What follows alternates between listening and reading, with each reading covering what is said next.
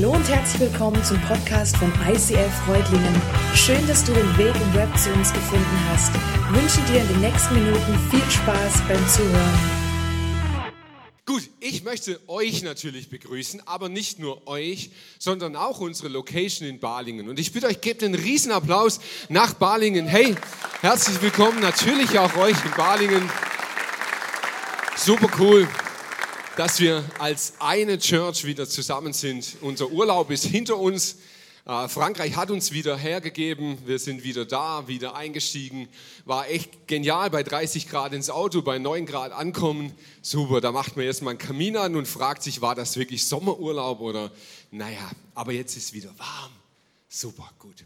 Hey, ähm, ich will ehrlich sein, heute wird es ultra deep. Also ihr, ihr, müsst euch anstrengen heute mitzukommen, wird ein bisschen intellektuell herausfordernd. Und weil das so ist, werde ich ein bisschen flacher einsteigen. Ja, ist gut, so langsam steigern dann. Ich mag Flachwitze. Flachwitze finde ich ganz cool.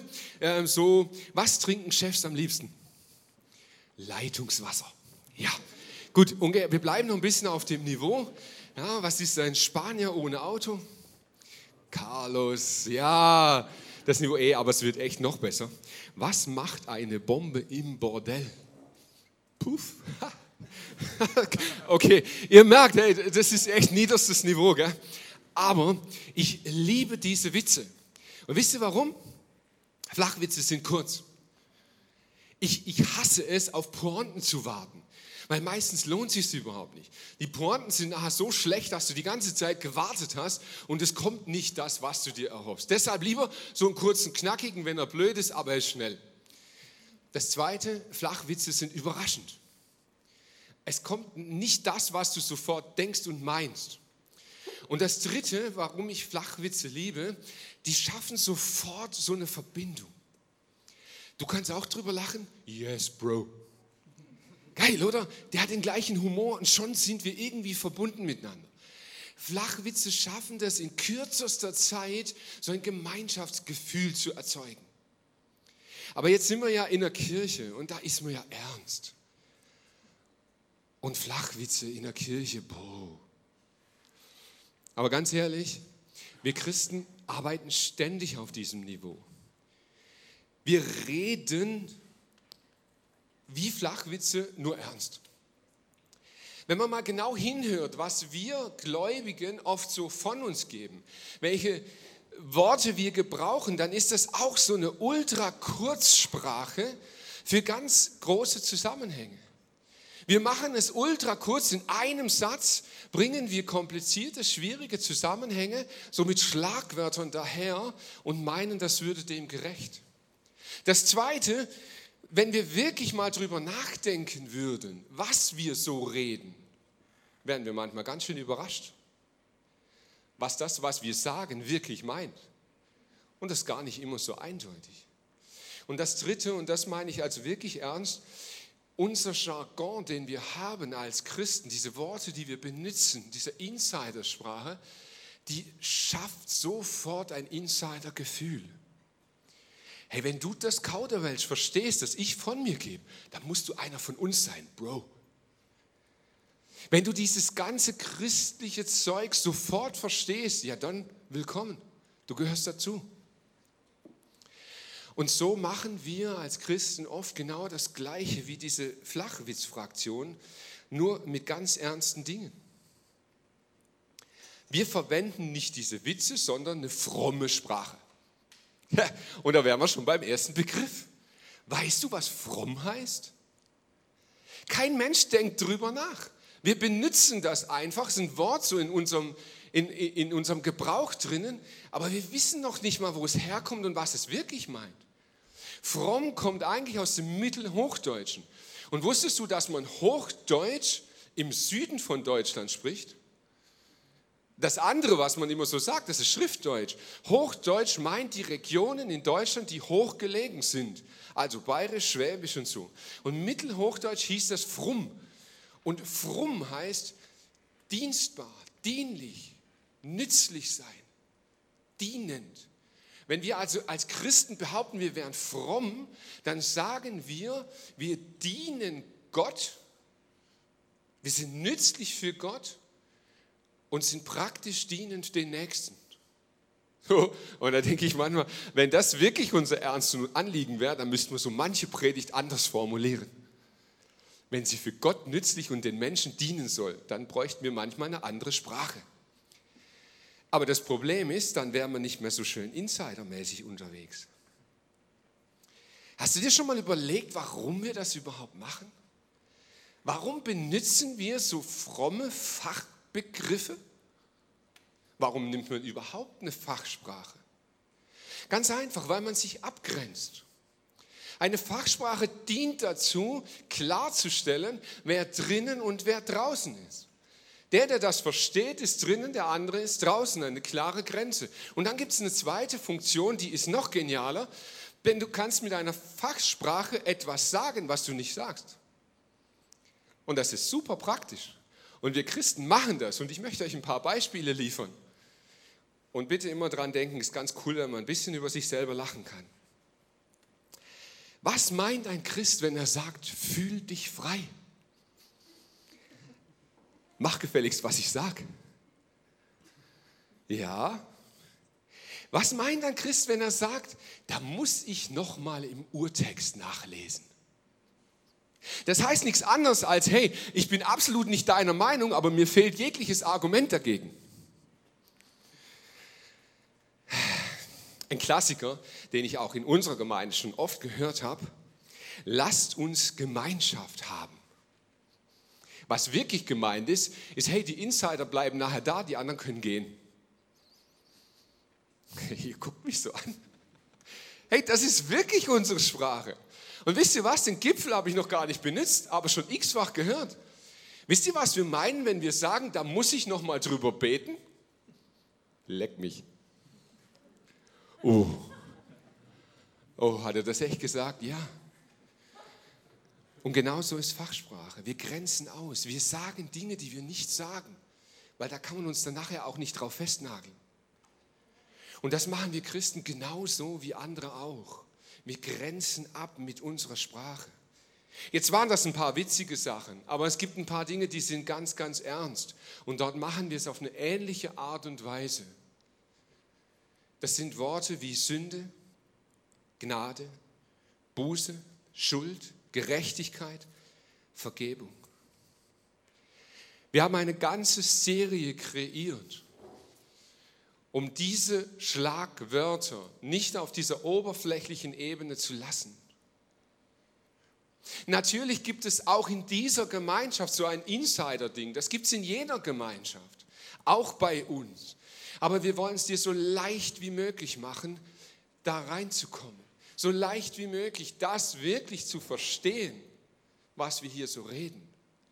Und ich glaube, dass wir diese Begriffe klären müssen. Your grace is enough. Fragezeichen. So heißt diese Serie. Deine Gnade genügt.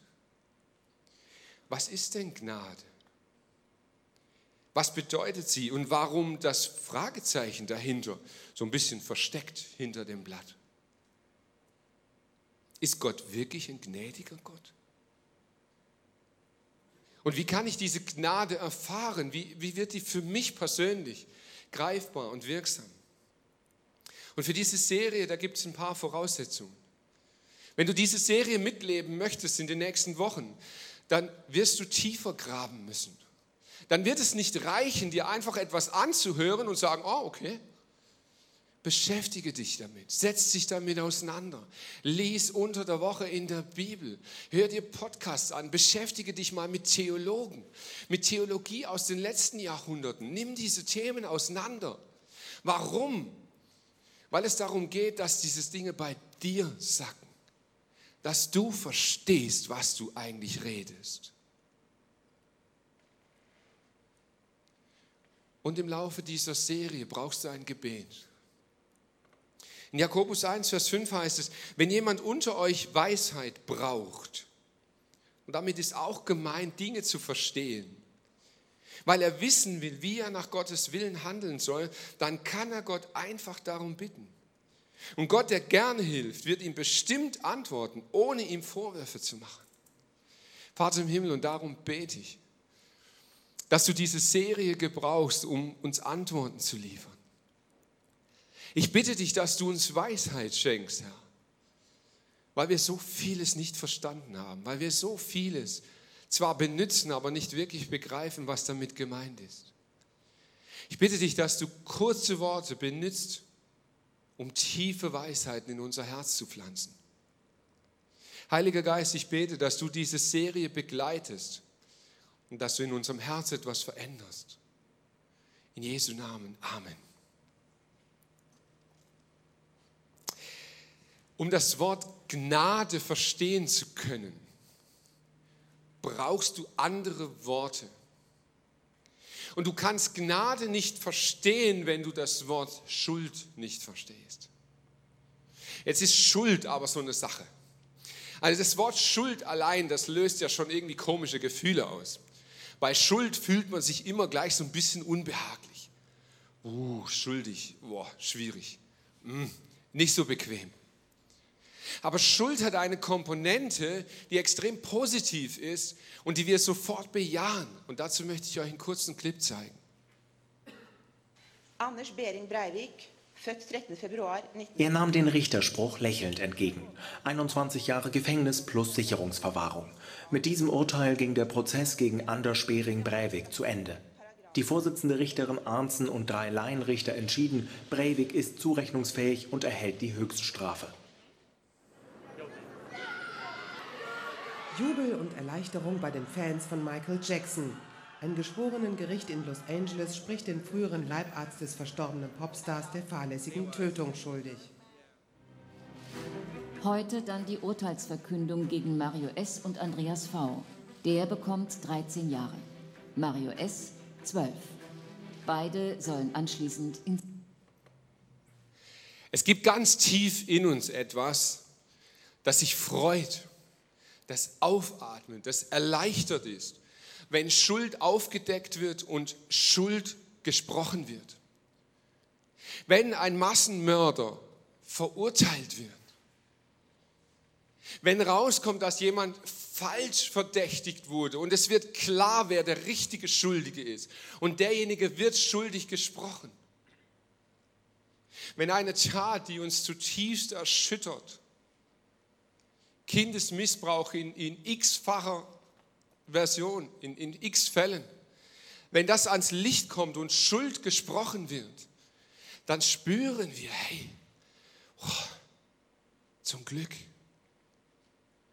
es gibt ja doch sowas wie Gerechtigkeit. Es kommt doch raus. Und, hey, und, und wir, wir merken, ganz tief da drin, merken wir, das tut doch gut wenn diese Schuld auch benannt wird und auch bestraft wird. Das Problem ist, wir unterscheiden so krass. Es gibt Schuld, wie in diesen Fällen, da würden wir sofort sagen, hey, super. Es gab tausende von Leuten, die auf der Straße gefeiert haben, als rauskam, dass es dieser Arzt von Jackson war. Und als der dann verurteilt wurde, da gab es Partys auf der Straße. Aber stell dir mal vor, es würde jemand vor Gericht stehen und die Anklage würde lauten, man beschuldigt denjenigen, dass er sein Leben lang nur für sich selber aus eigener Kraft gelebt hat und alles mit sich selbst ausgemacht hat. Und dann steht eine Jury auf und sagt, schuldig. Glaubst du, da wird ein einziger auf dieser Welt anfangen zu jubeln? Natürlich nicht.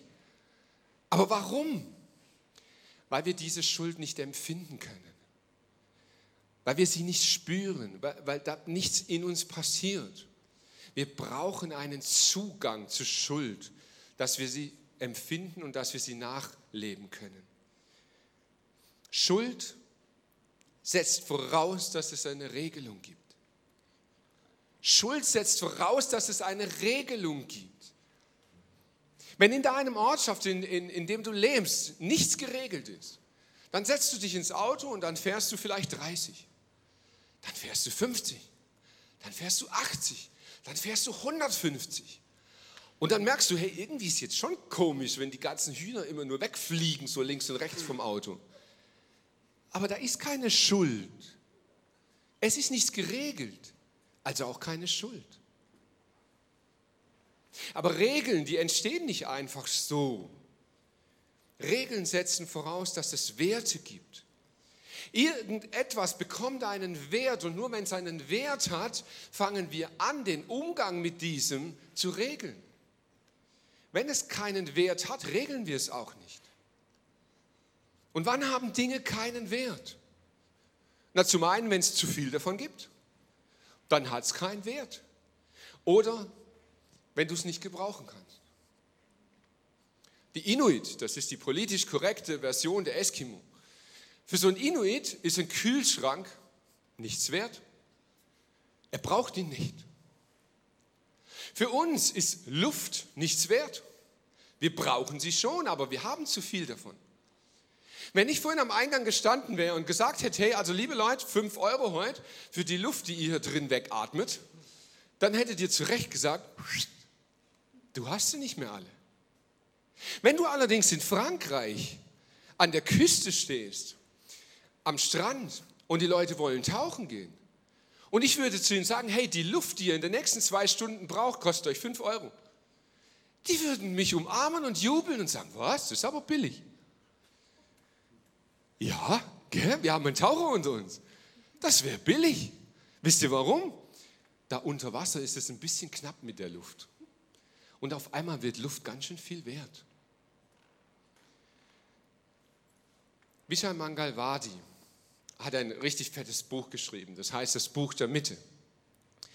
Und er berichtet dort aus seinem Leben. Er hat begonnen mit seiner Frau eine Arbeit in Indien zu starten. Und was ihn animiert hatte, war ein kleines Mädchen das ähm, seine Frau mit nach Hause gebracht hat, weil das Mädchen war kurz vorm Verhungern, es war krank, es hatte Fieber, es, es war todkrank und sie haben sich um dieses Mädchen gekümmert. Sie haben äh, Medizin gegeben, sie haben einen Arzt geholt, sie haben Essen gegeben und ein paar Tage später kam der Vater dieses Mädchens und, und hat ihm gedroht und hat gesagt, hey, ich verklage dich, wenn du nicht sofort aufhörst, dich um das Mädchen zu kümmern. Er sagt, wie, wieso? Er sagt, hey, das kannst du nicht bringen. Wenn du dich darum kümmerst, dann fangen die Leute auf einmal an, mich in Frage zu stellen. Aber erstens mal ist es das dritte Mädchen in meiner Familie, das ist nichts wert. Es gibt zu viele. Wow. Das Problem ist, wir stehen in einem Land, in dem wir auf solche Länder wie Indien einfach herabschauen wir erheben uns und sagen, hey, das geht doch nicht.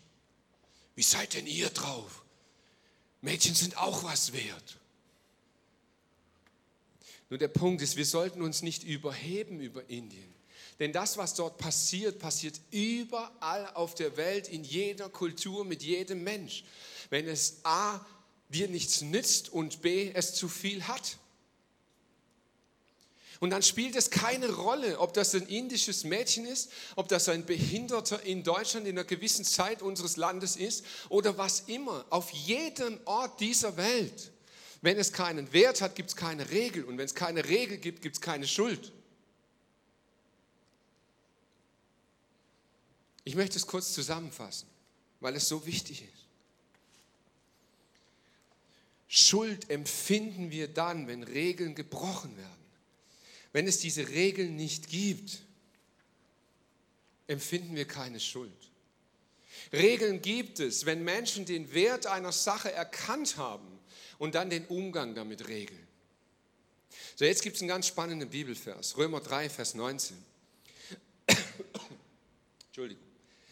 Da heißt es, so steht es in Gottes Gesetz und wir wissen, das Gesetz gilt gerade für die, denen es gegeben wurde. Deshalb kann sich keiner herausreden. Alle Menschen auf der Welt sind vor Gott schuldig. Oh. Ich, wün ich wünschte mir wirklich, wir könnten solche Verse hier ausklammern. Alle Welt, jeder Mensch vor Gott schuldig. Ich meine die Bombenleger, die Massenmörder, die Verbrecher, die Kinderschänder, alles klar. Super, da freue ich mich sogar, wenn sie dann auch, auch wirklich verknackt werden. Aber jeder Mensch, jeder Mensch schuldig vor Gott. Ist das wirklich so? Diese Frage wird seit zweieinhalbtausend Jahren gestellt. Nachdem das Gesetz auf die Erde kam, im dritten Buch Mose nachzulesen, dieses ganze Gesetz, gab es immer Menschen, die es erforscht haben, die gesagt haben, hey, das kann man doch einhalten. Wenn es diese Gesetze gibt, dann halten wir es ein, dann sind wir gerecht. Und sie sind verzweifelt daran. Und dann kam Jesus. Und dann haben die Leute gesehen, wie Jesus über die, über die Erde geht und wie er zum Beispiel sagt, der Sabbat, hey, der ist doch für die Menschen da. Yes, endlich sagt's mal einer.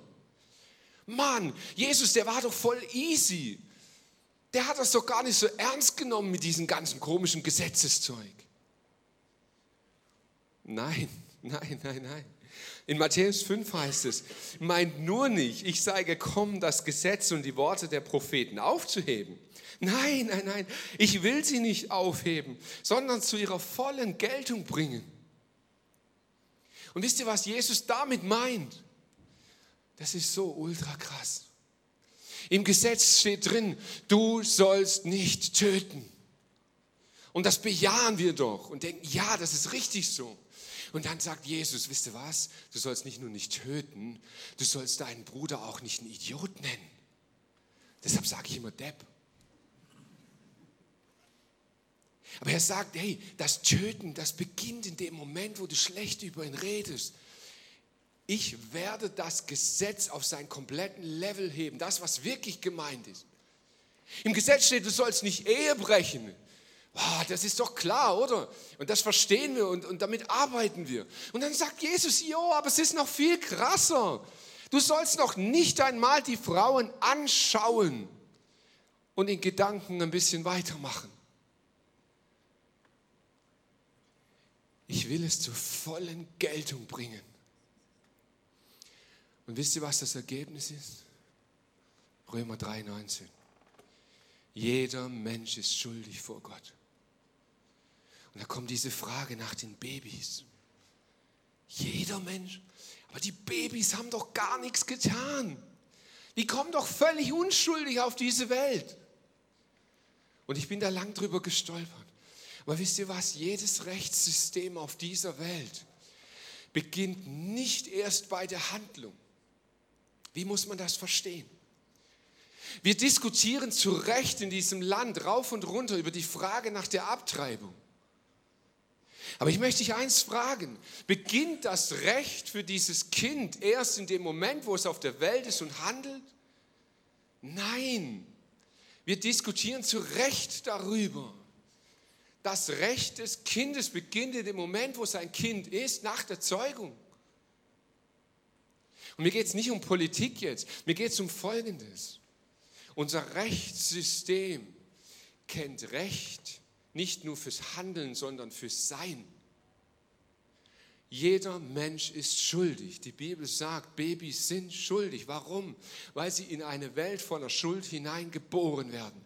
Ein Baby erbt die Dinge seiner Eltern, auch in dem Moment, wo es auf der Welt ist. Nicht erst, wenn es 18 ist und Ja sagen kann. Es erbt, weil es so ist. Und so ist es mit der Schuld. Jeder Mensch ist schuldig. Boah, das äh, ist ein bisschen bedrückend, finde ich.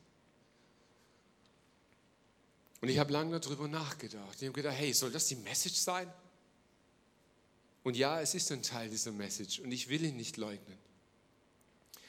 Und dann ist mir diese Woche was aufgefallen. Es gibt verschiedene Wege, wie Gesetze entstehen. Das eine habe ich jetzt lange erklärt. Wir erkennen Werte und diese regeln wir. Aber es gibt noch einen zweiten Weg. Unsere fast Nachbarn der Nationen, die Engländer, sind ein bisschen mehr crazy als wir. Und um das Zweite, das ich euch erklären möchte, besser verstehen zu können, möchte ich etwas mit euch machen. Steht doch mal alle auf. So, Ende vom Predigtschlaf, jetzt nochmal raus aus dem Stuhl. Wir stehen alle mal auf und dann schauen wir uns mal Folgendes an.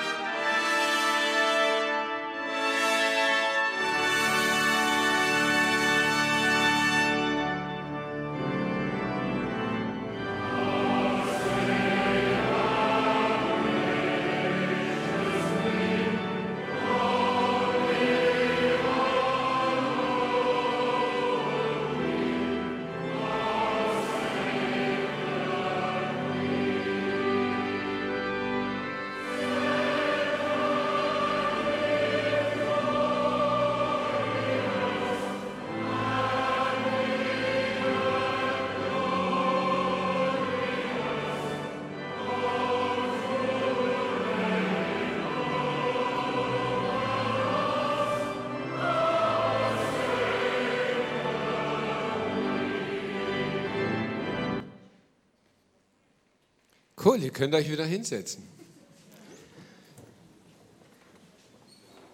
Der zweite Weg, wie Gesetze entstehen können, ist durch eine Autorität.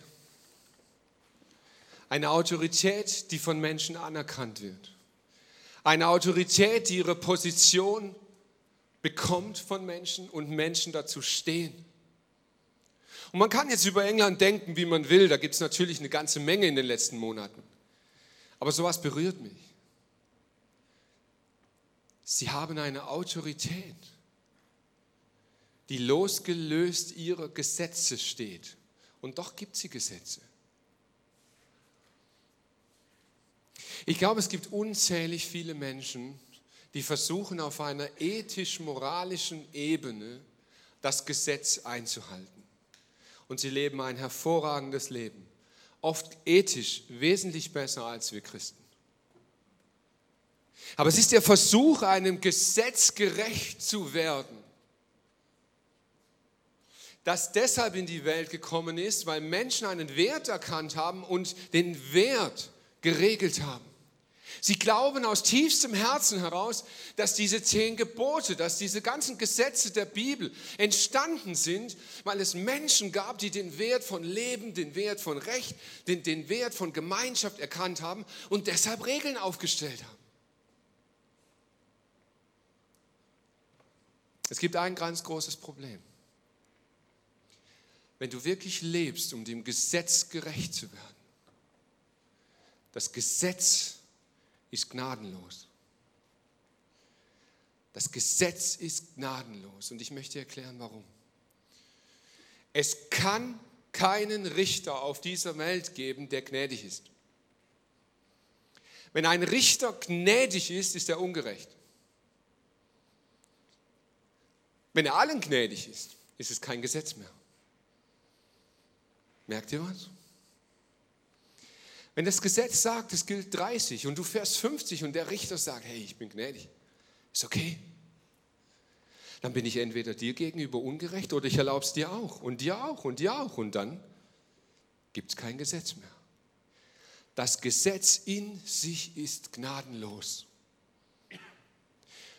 Nur eine Autorität kann gnädig sein. Nur eine Autorität kann gnädig sein. Denn eine Autorität kann Entscheidungen treffen. Und Gott ist diese Autorität, die Gesetze gegeben hat. Die Gesetze der Bibel stehen nicht in der Bibel, weil Menschen das für richtig gehalten haben und es dann geregelt hätten. Sie stehen in der Bibel, weil Gott selber es ausgesprochen hat.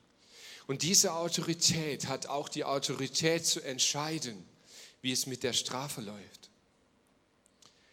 Und Gott ist ein gerechter Gott. Er hebt die Strafe nicht auf.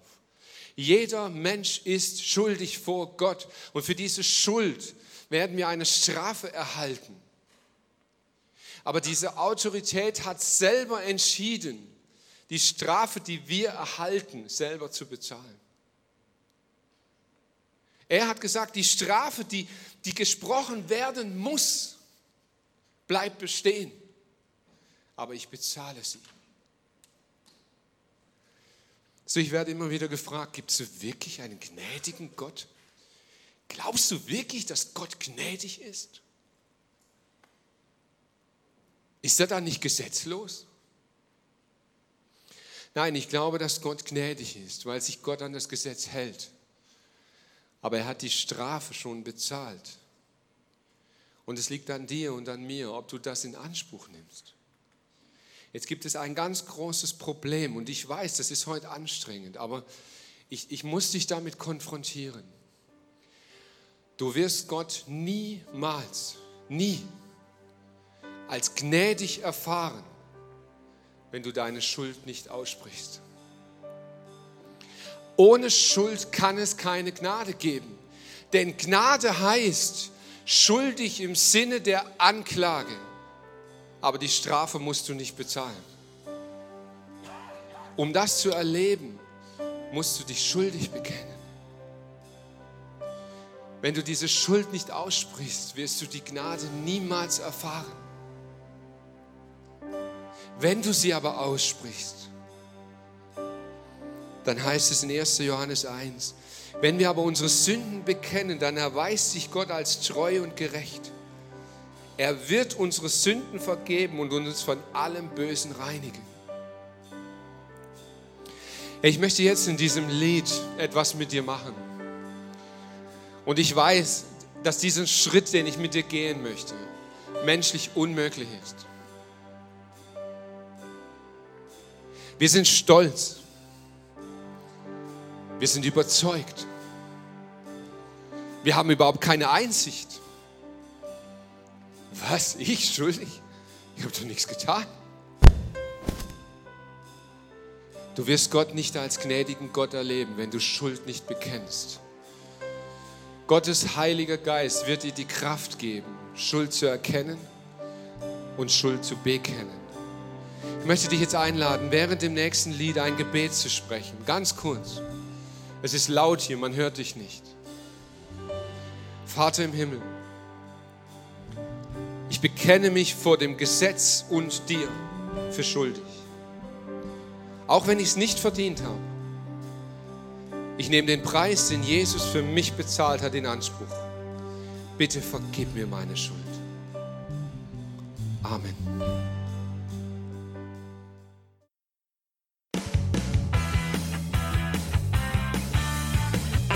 ICF Reutlingen sagt Dankeschön fürs Reinklicken. Weitere Infos findest du unter www.icf-reutlingen.de.